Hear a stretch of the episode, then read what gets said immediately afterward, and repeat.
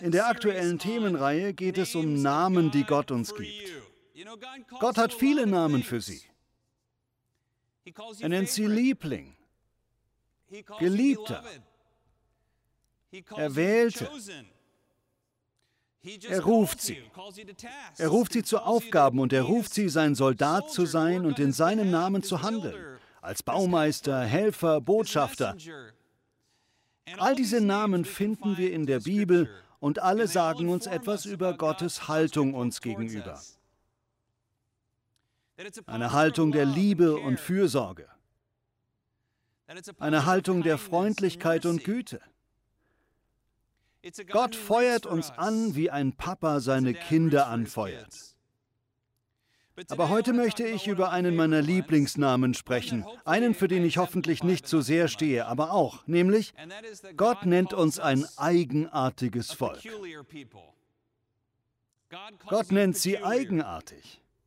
Er nennt sie sonderbar. Und das ist etwas Gutes. Es gibt viele Leute, die eigenartig sein wollen, aber nichts ist sonderbarer als Portland. Damit geht es los. Kommen Sie mit mir in eine Stadt namens Portland in Oregon. Ich war nur einmal dort und sie ist seltsam. Nicht so seltsam, wie Sie vielleicht denken, die Leute sind liebenswert. Es gibt einen Slogan, der Keep Portland Weird heißt.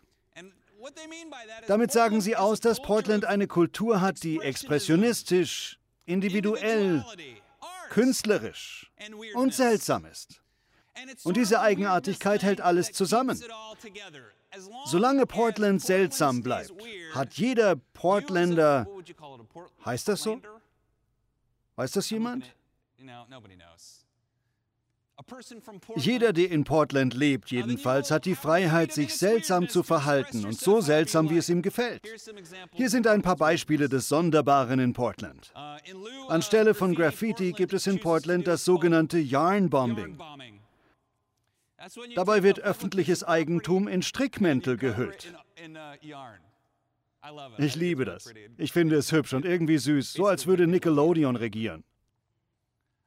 Und dieser Typ hier, der ist einfach klasse. Das ist der Unipiper. Ein Einradfahrer, der einen Dudelsack spielt, der Flammen speit. Meist verkleidet er sich als Darth Vader mit einem Cape. Wenn Sie sich fragen, warum, lesen Sie das Schild im Hintergrund. Der Grund ist, stay weird, bleib sonderbar. Der Unipiper hat wegen Corona sein Outfit geändert. Hier versprüht er Lysol.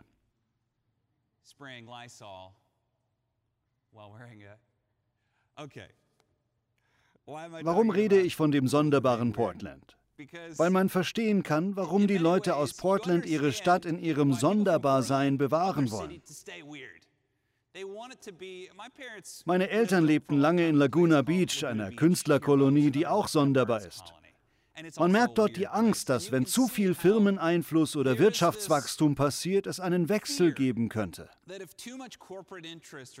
Dass im Tausch für gute Dinge, wie zum Beispiel mehr Jobs und bessere Jobs, eine bessere Wirtschaft und mehr Geld, Laguna Beach etwas von dem verlieren könnte, was es besonders macht. Wir könnten etwas Besonderes verlieren, das uns als Stadt ausmacht. Und ich finde, es täte der Kirche gut, manchmal in solchen Ebenen zu denken. Schließlich nennt Gott uns ein sonderbares Volk, nicht wahr? Er nennt uns eigenartig. Und doch fühlt sich die Kirche immer weniger an wie etwas Eigenartiges. Sie fühlt sich immer normaler an und daran begeistert mich gar nichts.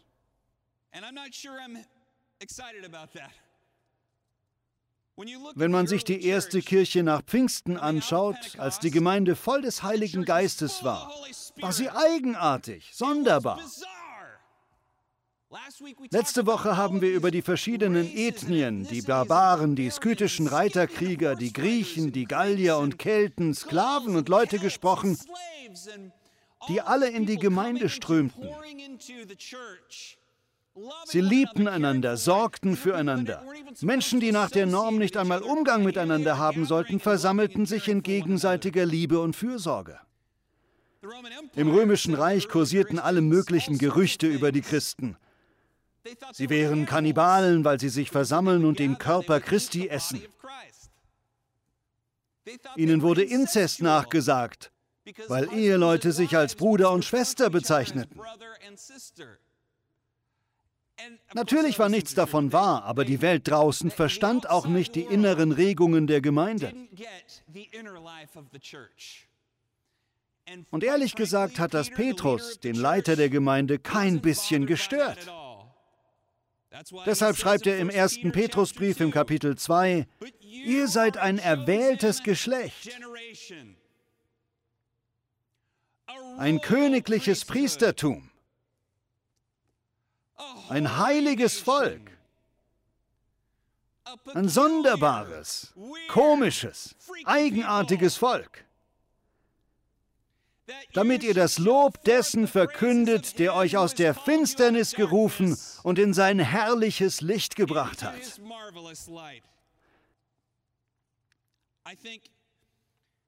Ich glaube, in der Kirche sind immer Leute, die ein bisschen Außenseiter sind. Und das ist wirklich gut für die Kirche. Ich möchte Sie ermutigen, in Ihrem Glauben ein bisschen mehr so zu werden ein bisschen sonderbar und komisch zu sein und damit gut zu leben. Ich meine, wir Pastoren bemühen uns verzweifelt, den Otto-Normalverbraucher zu erreichen. Normale Menschen. Wir wollen Buchhalter, Zahnärzte, Mütter und Taxifahrer ansprechen. Wir möchten allen ganz normalen Menschen die gute Nachricht bringen und jedem zeigen, dass sie ihm gilt.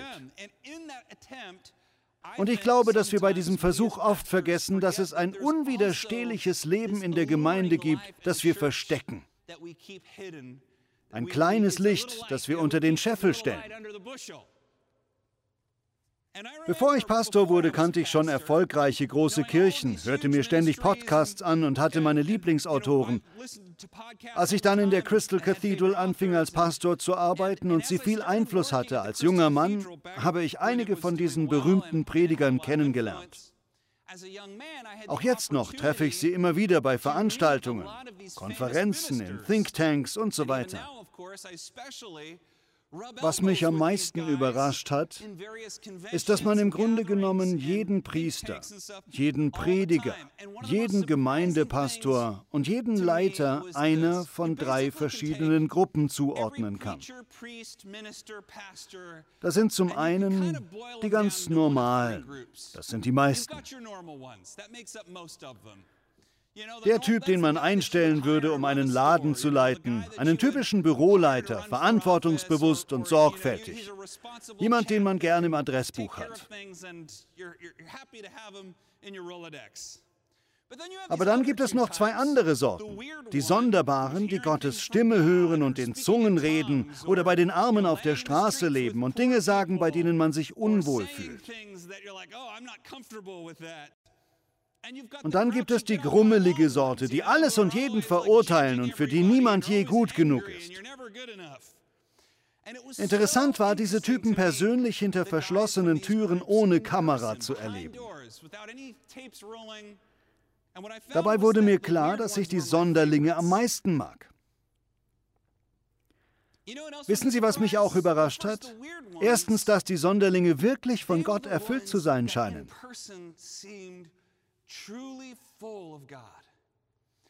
Das sind die, von denen man Gebet möchte, wenn man in Bedrängnis ist. Wenn diese Menschen gesprochen haben, hatte ich das Gefühl, vielleicht sagt Gott ja wirklich etwas.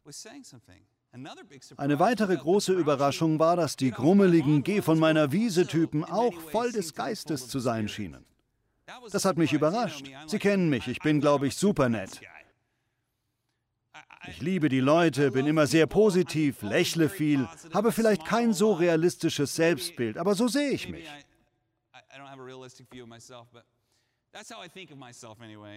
Deshalb mag ich die grummeligen runter von der Wiese Pastoren nicht so sehr.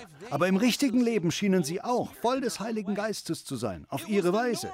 Die Normalos haben mich aufgeregt.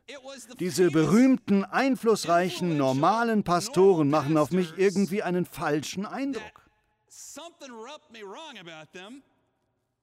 Ich gehe nicht näher darauf ein. Es ist nicht verkehrt, normal zu sein. Aber ich hatte das Gefühl, es geht um ihr Ego.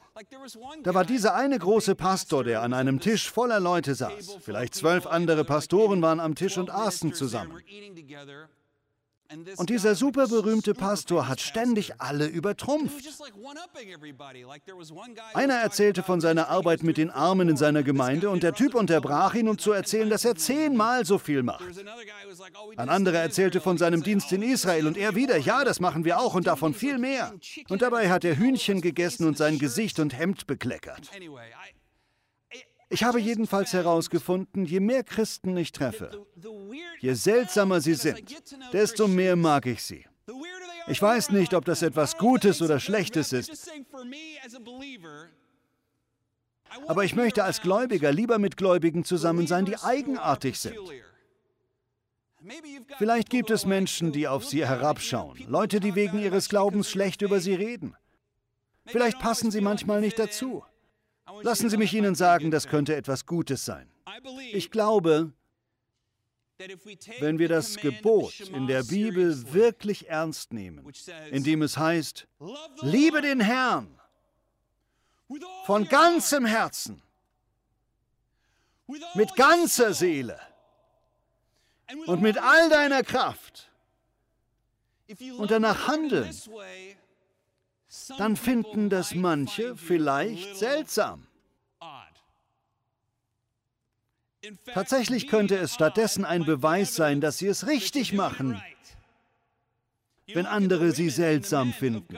Wenn man sich die Frauen und Männer in der Bibel ansieht, die Gott mit ganzem Herzen gesucht haben, dann findet man seltsame Charaktere vor.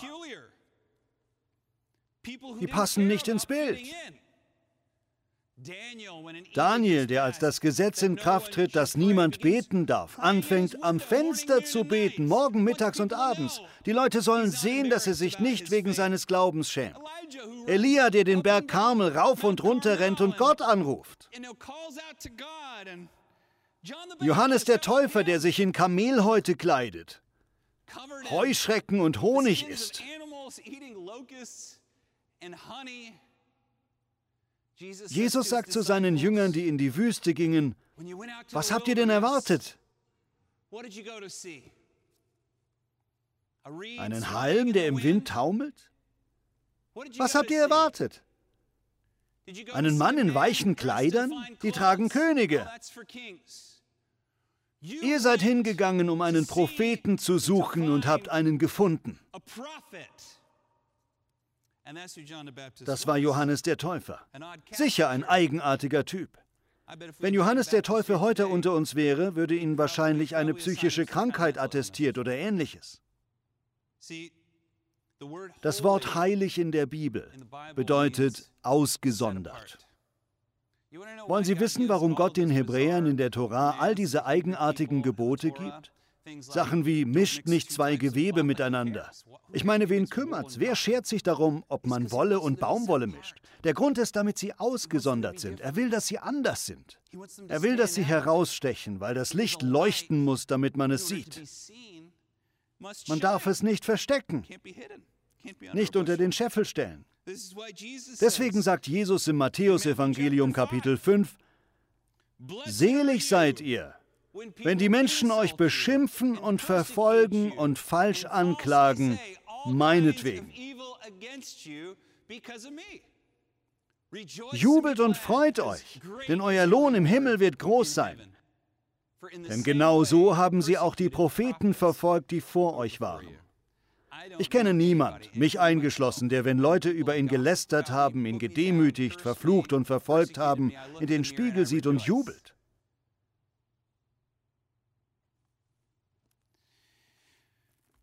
Sie sollen wissen, je sonderbarer sie sind, umso mehr mag ich sie. So ist es einfach. Je komischer sie wirken, umso lieber sind sie mir, solange sie dabei nicht gemein sind. Ich liebe Menschen, die so hingegeben an Gott leben, dass es ihnen egal ist, was andere von ihnen halten. Und übrigens unter Menschen, die nicht so steif sind, ist es einfacher, sich zu entspannen und man selbst zu sein. Ich liebe sie, das ist alles. Die berühmteste Geschichte von jemand Sonderbarem ist natürlich die von David, der nackt vor Gott tanzt. Ich erzähle sie ganz schnell. Erstmal, David war nicht nackt, aber dazu kommen wir gleich. Es geht damit los, dass David die Bundeslade zurück in die neue Hauptstadt Israels bringt. Sie erinnern sich an die Bundeslade, oder? Alle kennen den Indiana Jones-Film. Die Bundeslade hat Mose nach der Anweisung Gottes gebaut und sie enthielt drei Dinge die Tafeln, auf denen die zehn Gebote stehen, den Stab Aarons und einen Krug mit Manna. Es wäre klasse, dieses Ding zu finden, oder? Man musste sie mit Stangen tragen und ehren. Und die Bundeslade ist gefährlich. Das wissen wir auch aus Indiana Jones. Wissen Sie noch, wie sie geöffnet wird und alle Nazis schmelzen? Schließen Sie die Augen. Okay. Sie ist echt gefährlich. Sie ist so voll von der Herrlichkeit Gottes, dass jeder, der sie berührt, stirbt. Sie muss an hölzernen Stangen getragen werden und die Bundeslade selbst gilt als der Thron Gottes, ein Bild von Gottes Gegenwart und Macht. Auf dem Marsch, in dem David diesen Thron Gottes nach Jerusalem bringt, sind 30.000 Mann bei ihm. Junge Männer, die tanzen und mit ihm feiern. 30.000 Männer sind sehr viel. Das Staples Center in Los Angeles fasst zum Beispiel 20.000 Menschen. Nehmen Sie also noch einmal ein halbes Staples Center dazu. So viele Männer sind bei dieser Prozession, in der die Bundeslade, der Thron Gottes nach Jerusalem gebracht wird, dabei. Eine wirklich große Sache. Dabei machen sie einen schrecklichen Fehler. Ein Mann namens Usa sündigt. Er lädt die Bundeslade auf einen Karren, weil sie zu schwer ist. Damit bricht er das Gesetz, wie die Bundeslade zu behandeln ist. Der Karren holpert auf dem Weg, ein Ochse rutscht aus und Usa versucht, die Bundeslade aufzuhalten, damit sie nicht fällt. Ich glaube, der Wagen steckte eher fest. Wenn man die Lade getragen hätte, wäre es kein Problem. Der Karren steckt also fest und so wie wenn man ein Auto aus dem Matsch schiebt, lehnt sich Usa vielleicht mit der Schulter dagegen und schiebt. So stelle ich mir das vor. Das steht da nicht, aber es heißt, er versuchte sie zu retten. Ich stelle mir also vor, wie er sich mit dem Rücken gegen diesen Thron Gottes stemmt. Als das passiert, steht da, entbrannte Gottes Zorn gegen ihn und er starb auf der Stelle. Stellen Sie sich das Entsetzen vor, als das geschieht. Gerade feiern noch alle Musik, Feststimmung und Freude und dann versucht dieser Typ, die Bundeslade aus einem Schlagloch zu ziehen und stirbt. Jemand, den alle kennen, alle flippen aus vor Angst. David, auch wieder ein Klassiker, wird zuerst wütend auf Gott. Wie konntest du das Usa, einem guten Mann, antun? Dann bekommt er Angst. Und er fragt sich, wie konnte die Lade des Herrn nur zu mir gelangen? Er fragt sich auch, vielleicht hat der Segen Gottes mich verlassen. Vielleicht ist alles vorbei. Vielleicht geht es Ihnen gerade so, dass Sie sich fragen, ob Gottes Segen Sie verlassen hat. Nein, hat er nicht. Gott wird noch größeren Segen über Sie ausschütten. Und dann kommt etwas, das auch wieder typisch David ist. Er beschließt, dass er die Lade nicht nach Jerusalem bringen wird, damit nicht alle getötet werden. Er sucht sich stattdessen Obed-Edom aus und stellt die Bundeslade in sein Haus. Wenn Obeds Haus verbrennt, haben wir das Richtige getan. Wenn aber Obed verschont bleibt, können wir die Lade in die Stadt bringen. Sie lassen sie also in Obeds Haus. Keine Ahnung wo, vielleicht haben sie sie in seiner Küche abgestellt. Da steht nur, sie war in seinem Haus. Ich weiß nicht, was das genau bedeutet. Und dann steht da, dass Gott diesen Mann Obed und seine ganze Familie sehr gesegnet hat. Im Alten Testament bedeutet das fast immer Wohlstand, Gesundheit, Leben, ertragreiche Ernte und alles läuft gut für ihn. Alle staunten darüber, wie gut es Obed geht. Obed ist gesegnet. Da zieht David los und holt die Bundeslade wieder zurück. Los, holen wir sie. Sie holen die Bundeslade, tragen sie nach Jerusalem und erleben, dass Gottes Gegenwart und Segen noch immer da sind. Dieses Mal trägt David statt eines königlichen Gewandes, Krone und Robe, die ihn mächtig und würdevoll aussehen lassen, ein leinenes Gewand. Er ist gekleidet wie ein Priester in einem kleinen leinenen Gewand. Die Lade wird auf heilige Weise getragen. Musik erklingt und alle sechs Schritte wird ein gemästetes Kalb geopfert, so ziemlich das teuerste auf der Welt. Alle sechs Schritte ein weiteres Opfer und natürlich wird die Lade getragen und liegt nicht auf einem Wagen. Und David in seinem Priestergewand tanzt. Er benutzt dieselben Worte wie wir, um Gott seine Liebe zu sagen, und er tanzt mit aller Macht, heißt es. Er hat mit allem, was er in sich hatte, vor dem Herrn getanzt, weil er so froh war, dass Gott mit ihm und für ihn war. Dass Gott nach Jerusalem kommt und dass Gott sein Volk wieder rettet und dass Gott sein Volk bewahrt. Da konnte er nur tanzen wie verrückt. Und alle feierten. Die Lade kommt in die Stadt und David im leinenen Gewand, mit wüsten Haaren und völlig verschwitzt, tanzt immer noch und jubelt und singt ein Loblied. Seine Frau, eine Prinzessin namens Michal, sieht aus dem Fenster. Sie sieht ihren Mann, der würdevoll, majestätisch und königlich sein sollte, wie er schwitzt und tanzt und vor dem Herrn feiert. Nicht nackt, aber eben nicht königlich gekleidet, sondern einfach.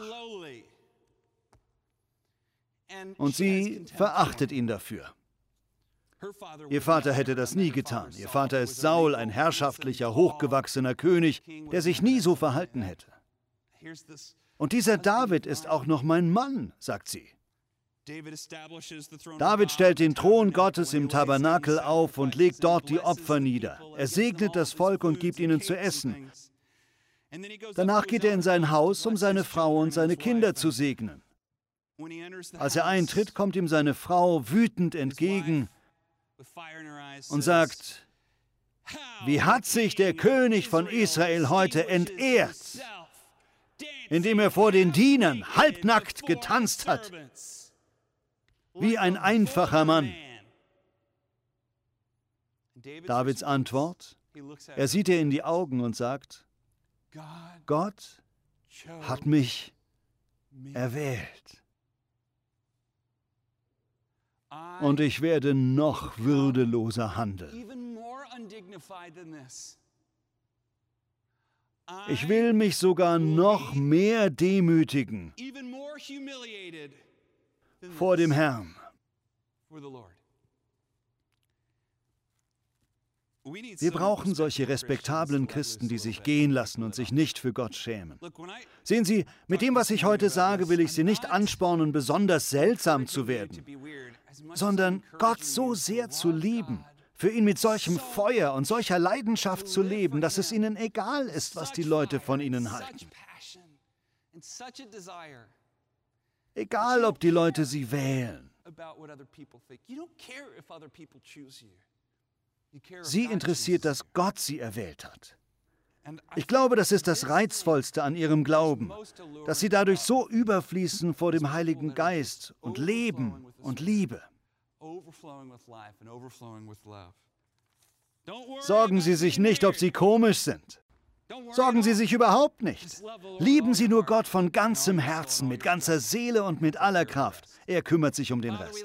Vater, wir lieben dich, wir danken dir. Ich bete für alle, die das Gefühl haben, nicht dazu zu gehören. Herr, lass sie dich weiter mit ganzem Herzen suchen.